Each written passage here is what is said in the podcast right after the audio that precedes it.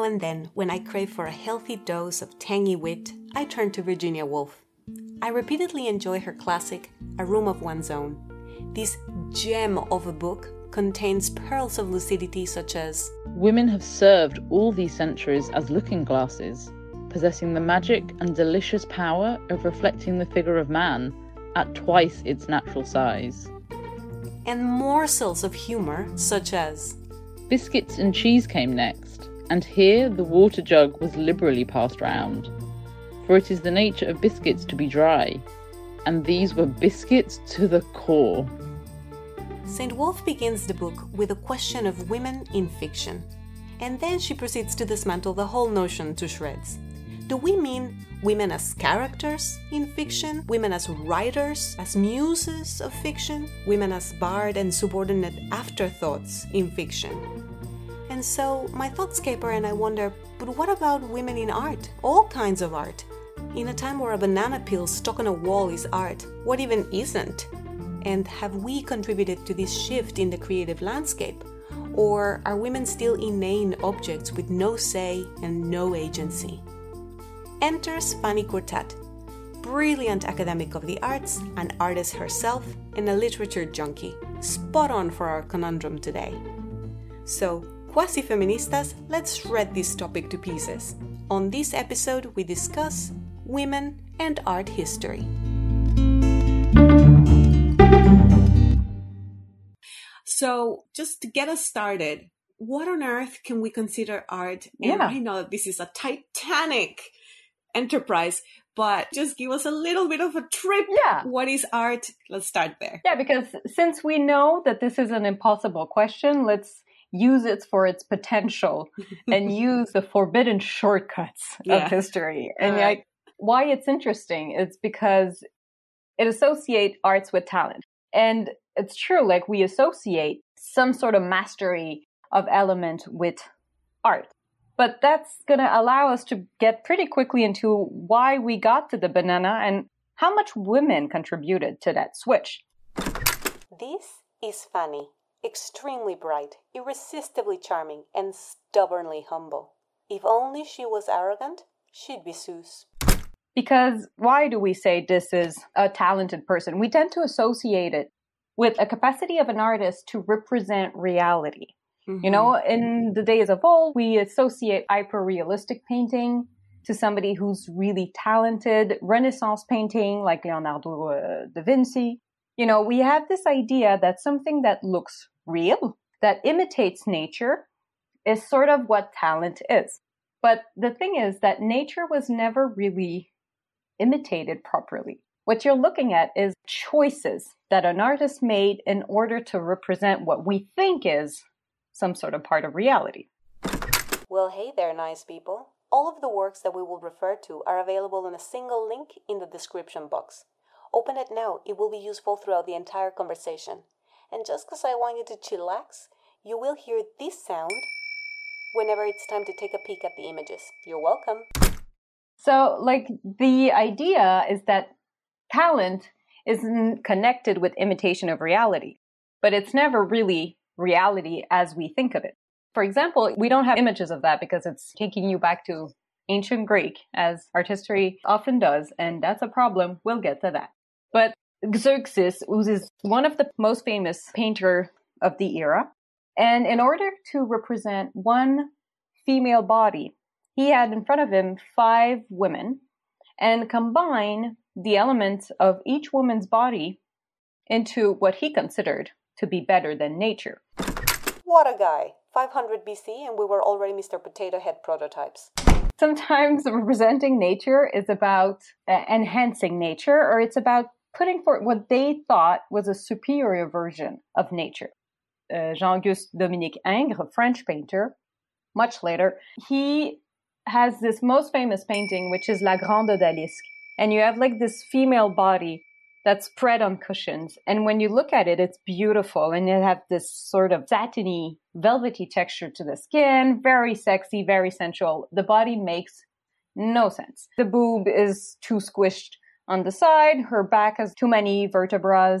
The leg is not in the right angle. Nothing makes sense. This body is not real. If she were to get up, it would be some sort of monster. So what we're seeing is never really reality. It's always choices that an artist makes.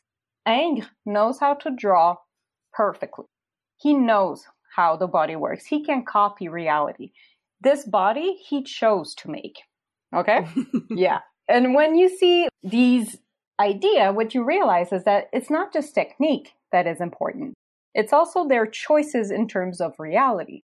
Problem is that over the course of time, here's the first shortcut. I already made one connecting Zeuxis and Ingres, but you know, bear with me. Over the course of time, these choices ended up becoming what we associated as the reality that artists needed to represent. And so it sort of made a switcheroo and it became a norm. It became what was called a canon. Canon originally is like a measurement, but over course of time, these measurements and mathematical vision of the body and how it should be, they became a canon in the term of reference, artists that we need to imitate. So we're not only imitate reality, talent is supposed to imitate a reality that's full on subjectivity. This idea became not only a canon and a norm, it became an ideal. And that becomes very problematic because not only it described what art should be, but it determined also what a body should mm-hmm. be. The thing also that we have to understand, because, you know, we can see where I'm going with this. The art history is not like a flowing river where everybody was following this canon and everything was fine. The canon evolved. And what shocks us today with the banana peel every period of time had the equivalent of a banana peel. Mm-hmm. Every period had codes that artists shattered. A good example for that is Monet, because the Impressionists, there's nothing more quiet or easy to look at than a Monet. Like it's on a cup, it's on a pillowcase, like it's flowers, and we think it's almost a granny sort of art. You know, it's for like an older audience or something. But in its own time, Monet and all of the Impressionists was so radical. See the caricatures of the time in Paris when they did their exhibit, soldiers holding up Impressionist painting to get rid of the enemy because the enemy was so traumatized by these ugly Impressionist paintings. You had a pregnant woman afraid of going in the exhibit because the Impressionist painting would turn her baby into a monster. Just to put it into context something else that I think that we put together with mm. the idea of art is effort, maybe. Yeah. For example, if you take hyperrealism, you could mm-hmm. potentially decide whether it is close. Does it give you that feeling of that is so real? It absolutely looks like skin. How on earth they did that effort must have been put into it. I don't know, is there a moment where we have divorced the idea of skill and effort from the idea of art? Or are we talking just about a different kind of effort, maybe a more intellectual mm-hmm. one? Well, that's what I would argue, but mm-hmm. definitely in the scale of the uh, wider audience, the 60s and 70s are the clash. And that's where women come in. Because what we see uh, with this evolution of the canon is that Monet, even though he was shocking, because he stayed, well, first of all, he was still a man. He was still doing paintings. Painting was still a dominating style. You know, so there were still things that even though they were shocking, they were like maintained. When you get to the mm-hmm. 60s, 70s, all of this just blows up.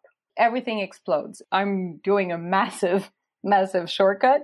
But it was a time where we were questioning the canvas, we were questioning the academy, we were questioning rules, and we were questioning the nomination of painting mostly and sculpture as the main object for art. The most emblematic example would be Marcel Duchamp's fountain. So he took an object that was already made, rendered it useless by putting it in an awkward position, upside down, and then signed it.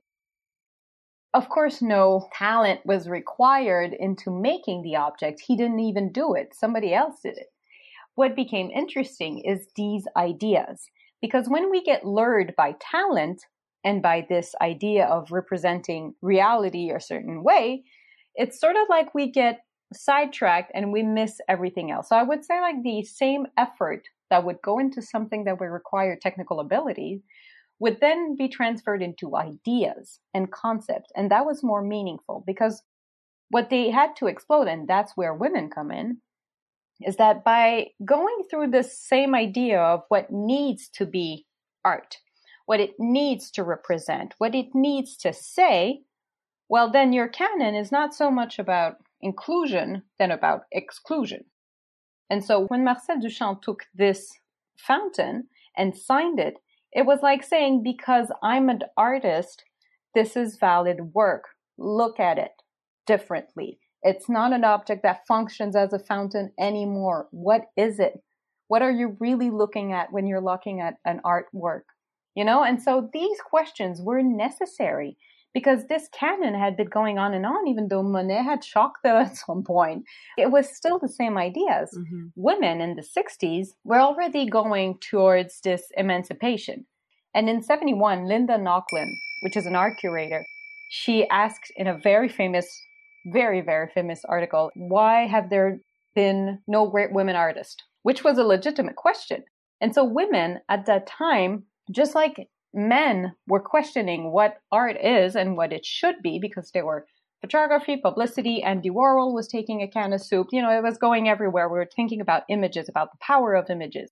And then women were like, okay, wait, but this whole thing that you have been describing as art, why aren't we part of it? Why are you saying that this is the norm and we are nowhere to be seen in it? Mm-hmm. You know, that's when really women not only took an opportunity to get into art in a more obvious way, but they took advantage of the fact that painting was no longer the goal. They went through these old medium like installation, video, performance. That's why a lot of their production are very shocking to us because we tend to think of art as sculpture and painting, which is an object that doesn't scream at you. Mm-hmm. It won't try to shock you the same way a performance or like an installation will. And so women really took control of this. They really put forth how to use art in meaningful ways to show other aspects of reality than what was dictated by what we now call the white male's gaze. When women brought this, they were like, your point of view however, very limited.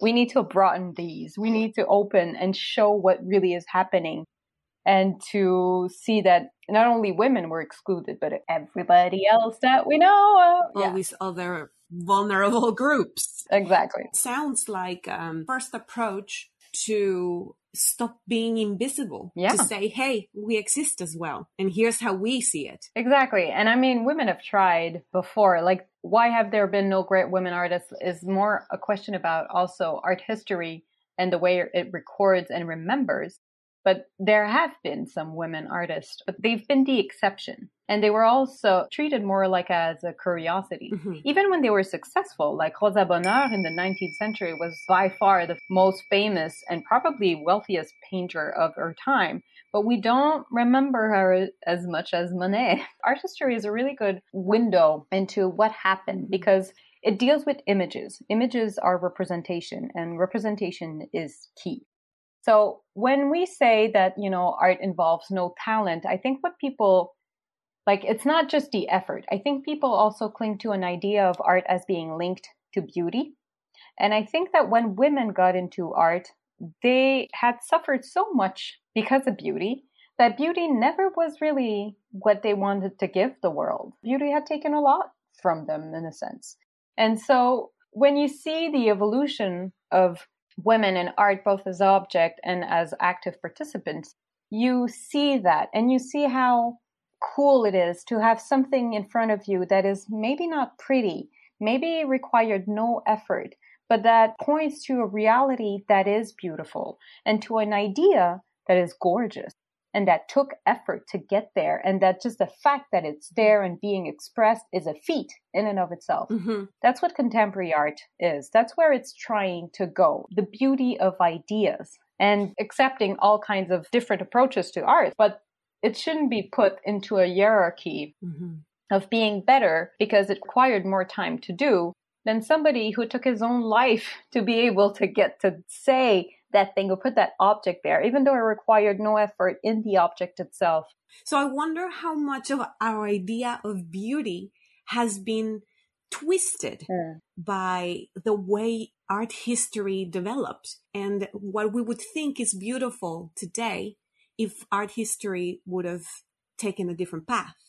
Uh, the idea of maternity, mm-hmm. for example, and how paintings were a calm mother with her baby and this and that. And that's the view of a guy of what maternity should look like or does look like from the outside.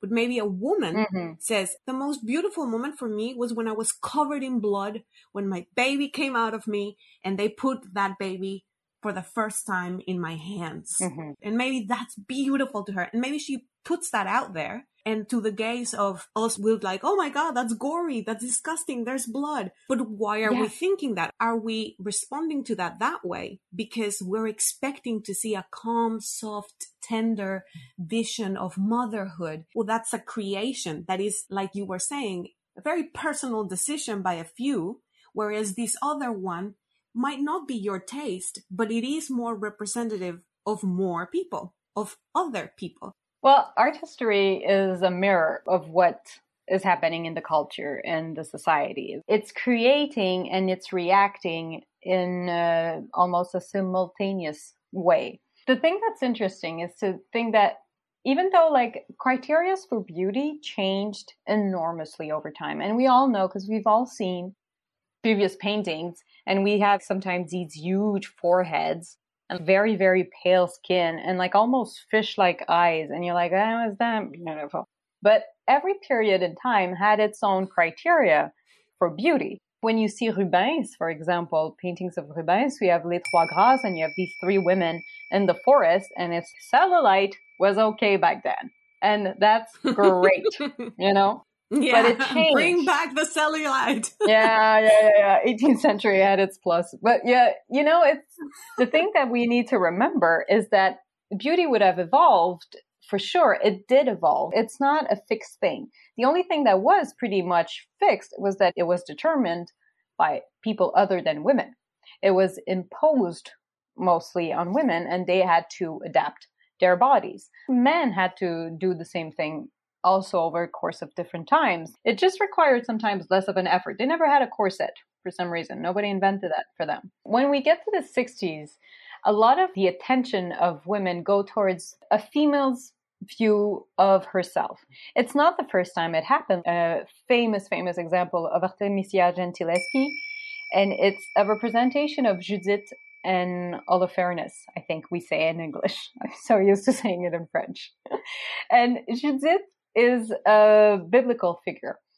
She is a woman that saved her village from Nebuchadnezzar's general, Holofernes, by seducing him and then cutting his head while he was sleeping. This motif of Judith was represented by many, many, many, many artists every time differently. If you want to follow beauty trends over the course of art history, you can take that motif and you'll see how she adapted to different periods. You can see that it's again each artist's vision of her. Mm-hmm. I put another example underneath, which is Caravaggio. He was the same era as Artemisia Gentileschi. He was before he was already very famous. People were imitating his style. Uh, Gentileschi picks up a lot from him. But what I like about this picture is that you know, Caravaggio's Judith is very feminine. She's almost disgusted by the sword going through the neck, and she's very delicate. She manages to cut someone's head and still remain oddly feminine and delicate, and it's like she's cutting butter. Yeah, she looks disgusted by the person being beheaded, but she's the one that is beheading the person. Yeah. So yeah it seems like she's kind of like photoshopped on top of it. Yeah, yeah, yeah. And I love putting it next to Artemisia Gentileschi because she is going at it. There's blood spurting everywhere. She has these big arms. She's on a mission. Oh, yeah, she is strong. Artemisia Gentileschi was raped when she was 19 and she went to court. There was a proceeding wow. because she was uh, an artist working in her father's studio. But of course, they had to prove it. She was tortured just to be sure she was telling the truth. And it was a very traumatic ordeal. And a lot of people view her own experience in this version of Judith that she made. What you see is a woman's version of what this hero had to do to save her village. And you see a woman that's not afraid. She has determination on her face. It's not about her being a woman. It's about her being heroic. It's about her being strong. It's about her having revenge. And all of these come true. Whereas in Caravaggio, we have maybe a pretty picture, but a very artificial one. Mm-hmm. And so women have been going against this idea of artificial beauty for the longest time. You know, there's this artist, this Japanese artist in the Fluxus movement, like in contemporary art, Shigeko Kubota, I think. One of her most famous performances, she did what was called a vagina painting. She stuck like a paintbrush to her underwear and she was dipping it into the red paint bucket and she was painting being crouched with this blood. And so going back to what you were saying about this idea of motherhood being represented in blood and that's a little bit what she was doing there. Taking something that's hidden, something that's taboo, putting it forward and showing that why is it taboo? Why is that something we should hide? Mm-hmm. And so the art of this period, especially the 60s, 70s, it's breaking down walls. It's strong. It's it needs to send a, a, message. Like I said, women have tried playing by men's rules. Artemisia Gentileschi is an example, but there were a lot of other women who tried to represent the canon, who tried to represent what men were doing. They were trying to do the same. Until the 19th century, they weren't allowed in studios and art academies. So exactly. they were mostly excluded because of that. And also, there's plenty of stories of uh, female artists that had their artwork stolen or the credit taken by someone else because they knew mm-hmm. they were never going to make it simply because you know they had a vagina yeah and i mean this this great picture even when academy started it's the 18th century for the first time it was like 34 founding members and there were two women amongst them so that was great but then you have a painting that shows just how awkward it was for men to include women. And this painter, he's called um, Johann Zoffany, I think it is. And these two women, Mary Moser and Angelica Kauffman, they are not represented in this group, this group of men. They are, I think, in a nude session. And so, of course, women weren't allowed to participate in those. They weren't allowed to observe a nude body, and so they couldn't learn anatomy. Anatomy was a big deal in the canon. If we remember that canon originally means measurement of the body. So in this painting that represents the founder, where are the two women? They are on the wall as portraits. And that is just such a fitting representation of what it was.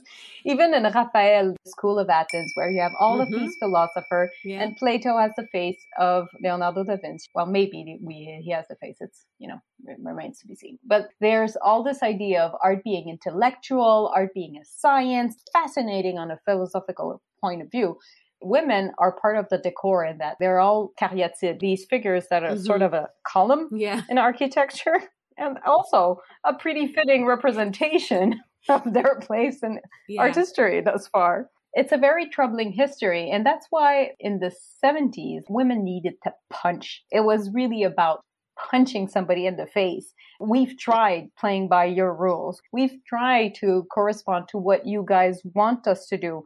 We've did painting, sculpting, because some art was still part of being an accomplished woman but it was considered minor, like embroidery or like painting flowers or woman and child. All of this was for women, and it was mm-hmm. not the canon.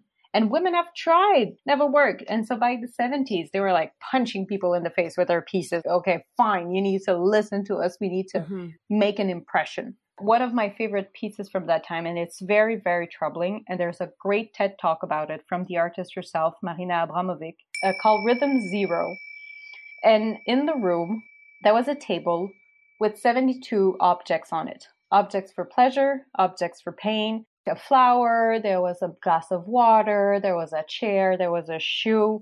There was all sorts of ambiguous objects like a hammer, a metal pipe, a knife, razor blades, a gun with a bullet.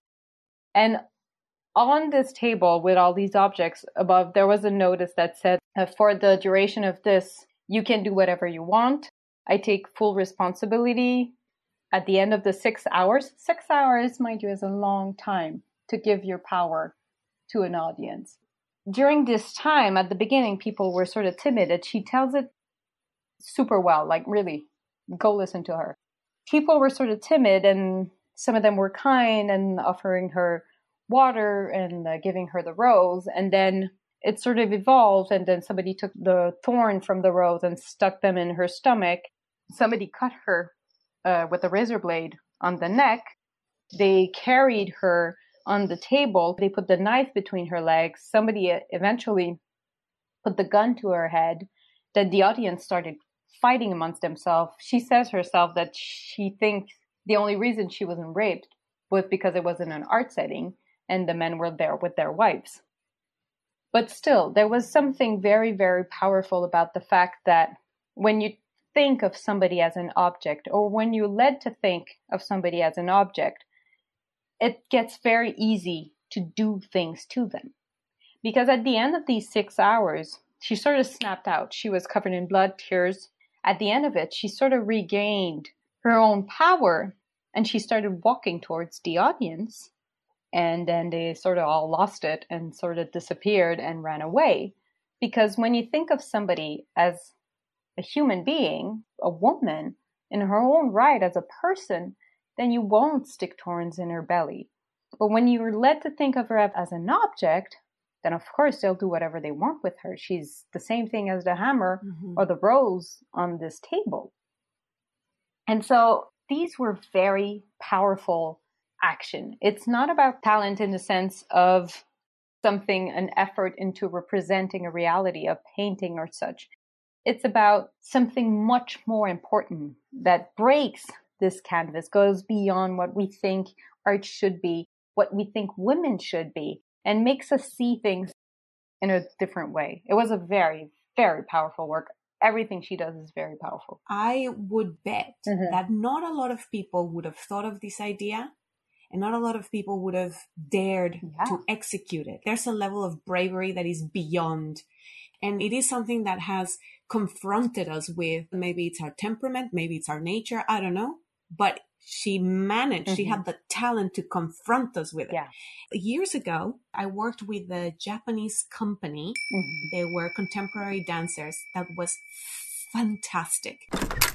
That was a fucking fantastic held back with considerable effort. Did you catch it?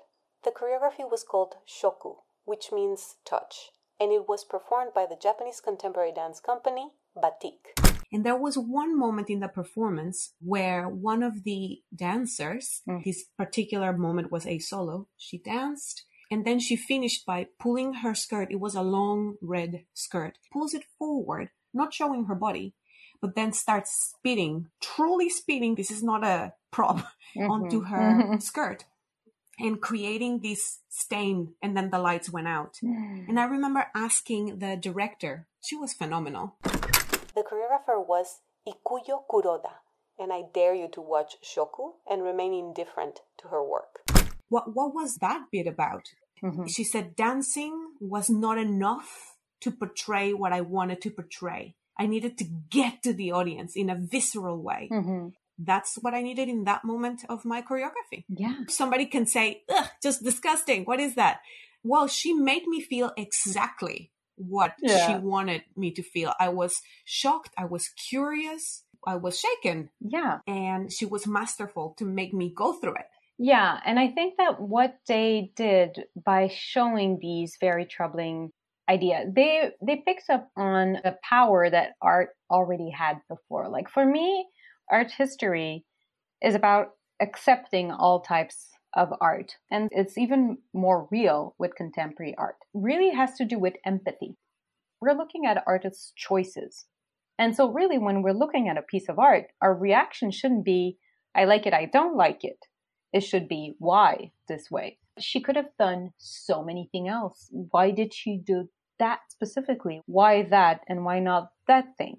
This puts you in a much more receptive mindset than most activities. It's basically empathy in a nutshell.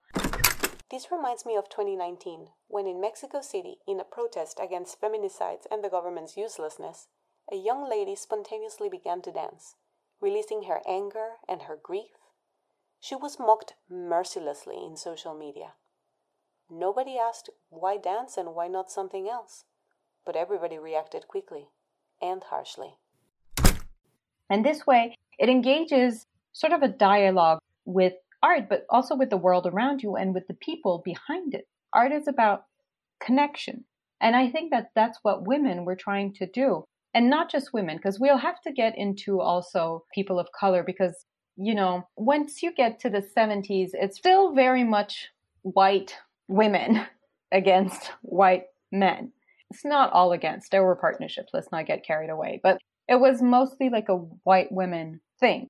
As it evolved through the different waves of feminism, then we got people of color who got into this with their own culture and we're like, wait, wait, wait, that's your version of feminism.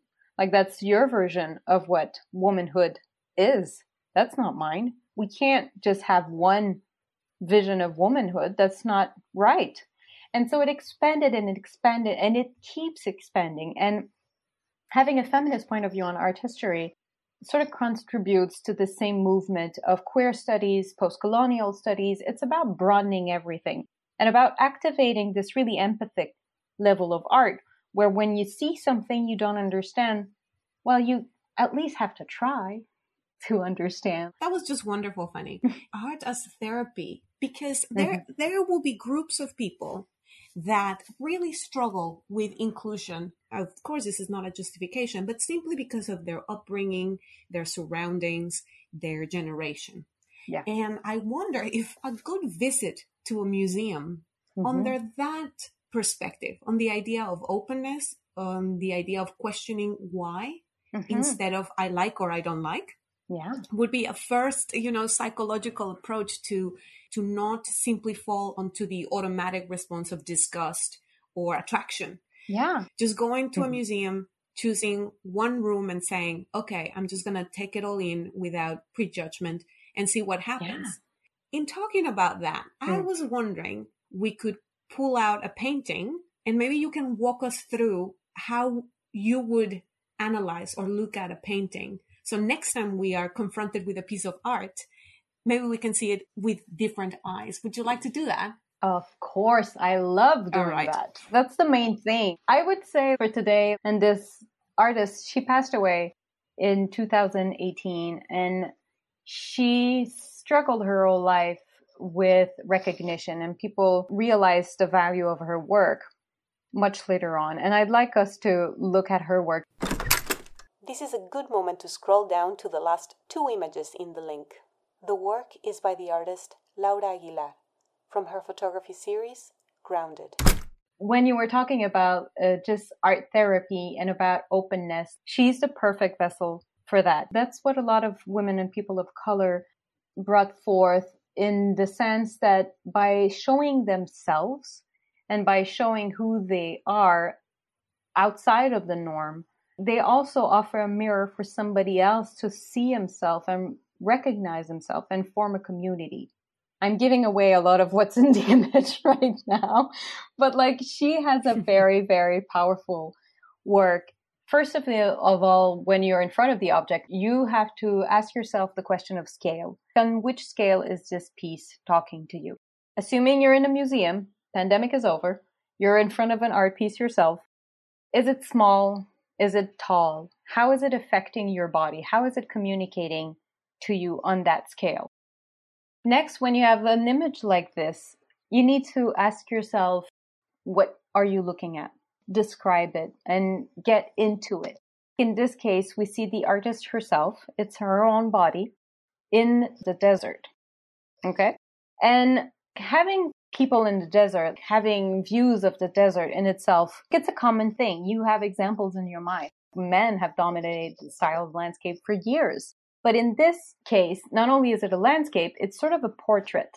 Again, what type of portrait is it? When you think of a portrait, you think of somebody looking at you. You know, you think of this very almost like passport photo pose in front of you.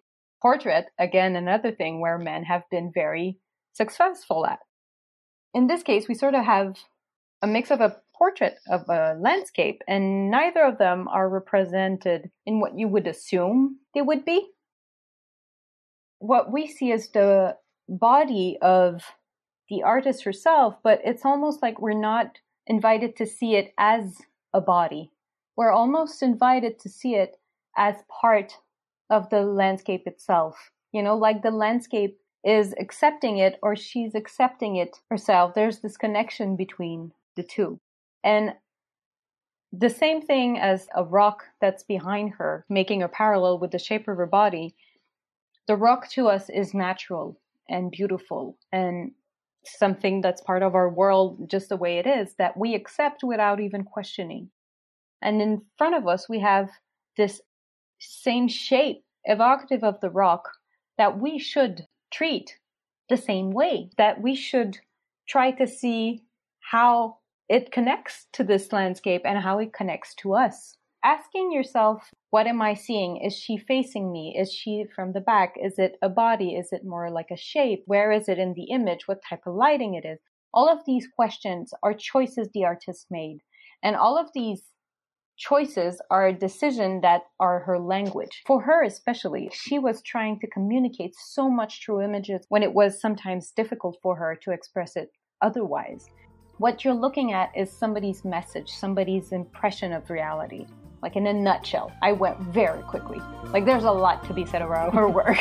That was absolutely beautiful, Fanny. I don't think I can add anything else. Thank you so much for our conversation today. And I'm kind of hoping that maybe we can do a few more if you're up for it. My pleasure. But for today, thank you so much. It was absolutely beautiful. Thank you. I'm so happy. Thanks to you. Bye bye Art is an exercise in empathy a brave and open consideration to the experience and perspectives of the other, the other being highlighted, underscored, and in italics. For centuries, the other has been silenced, shunned, belittled, ignored, condemned, ridiculed, rendered powerless. But this is no more. Spoiler alert, St. Woolf's conclusion is that a woman must have money and a room of her own if she is to write fiction. And that leaves the great problem of the true nature of woman and the true nature of fiction unsolved. Who today does not have a room of their own? Who are the people that we are now keeping silenced, shunned, belittled, ignored, condemned, ridiculed, and powerless? Next time you're confronted with a work of art, an idea, or even a person that makes you feel some discomfort, may I suggest resetting? Start with the question of why, because, as Fanny said, at least we need to try.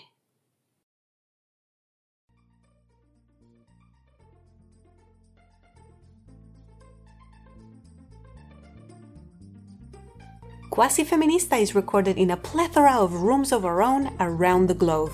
Special thanks to Deborah Woodage for her cameo appearance as Virginia Woolf. Original music Flor de Maria. Editing Erika Medellin. Fact checking and comic relief Chatty Patty. As always, this episode is done with the support of the Ministry of Women and the Testicular Council. I'm Patricia Morales, Cid de Leon.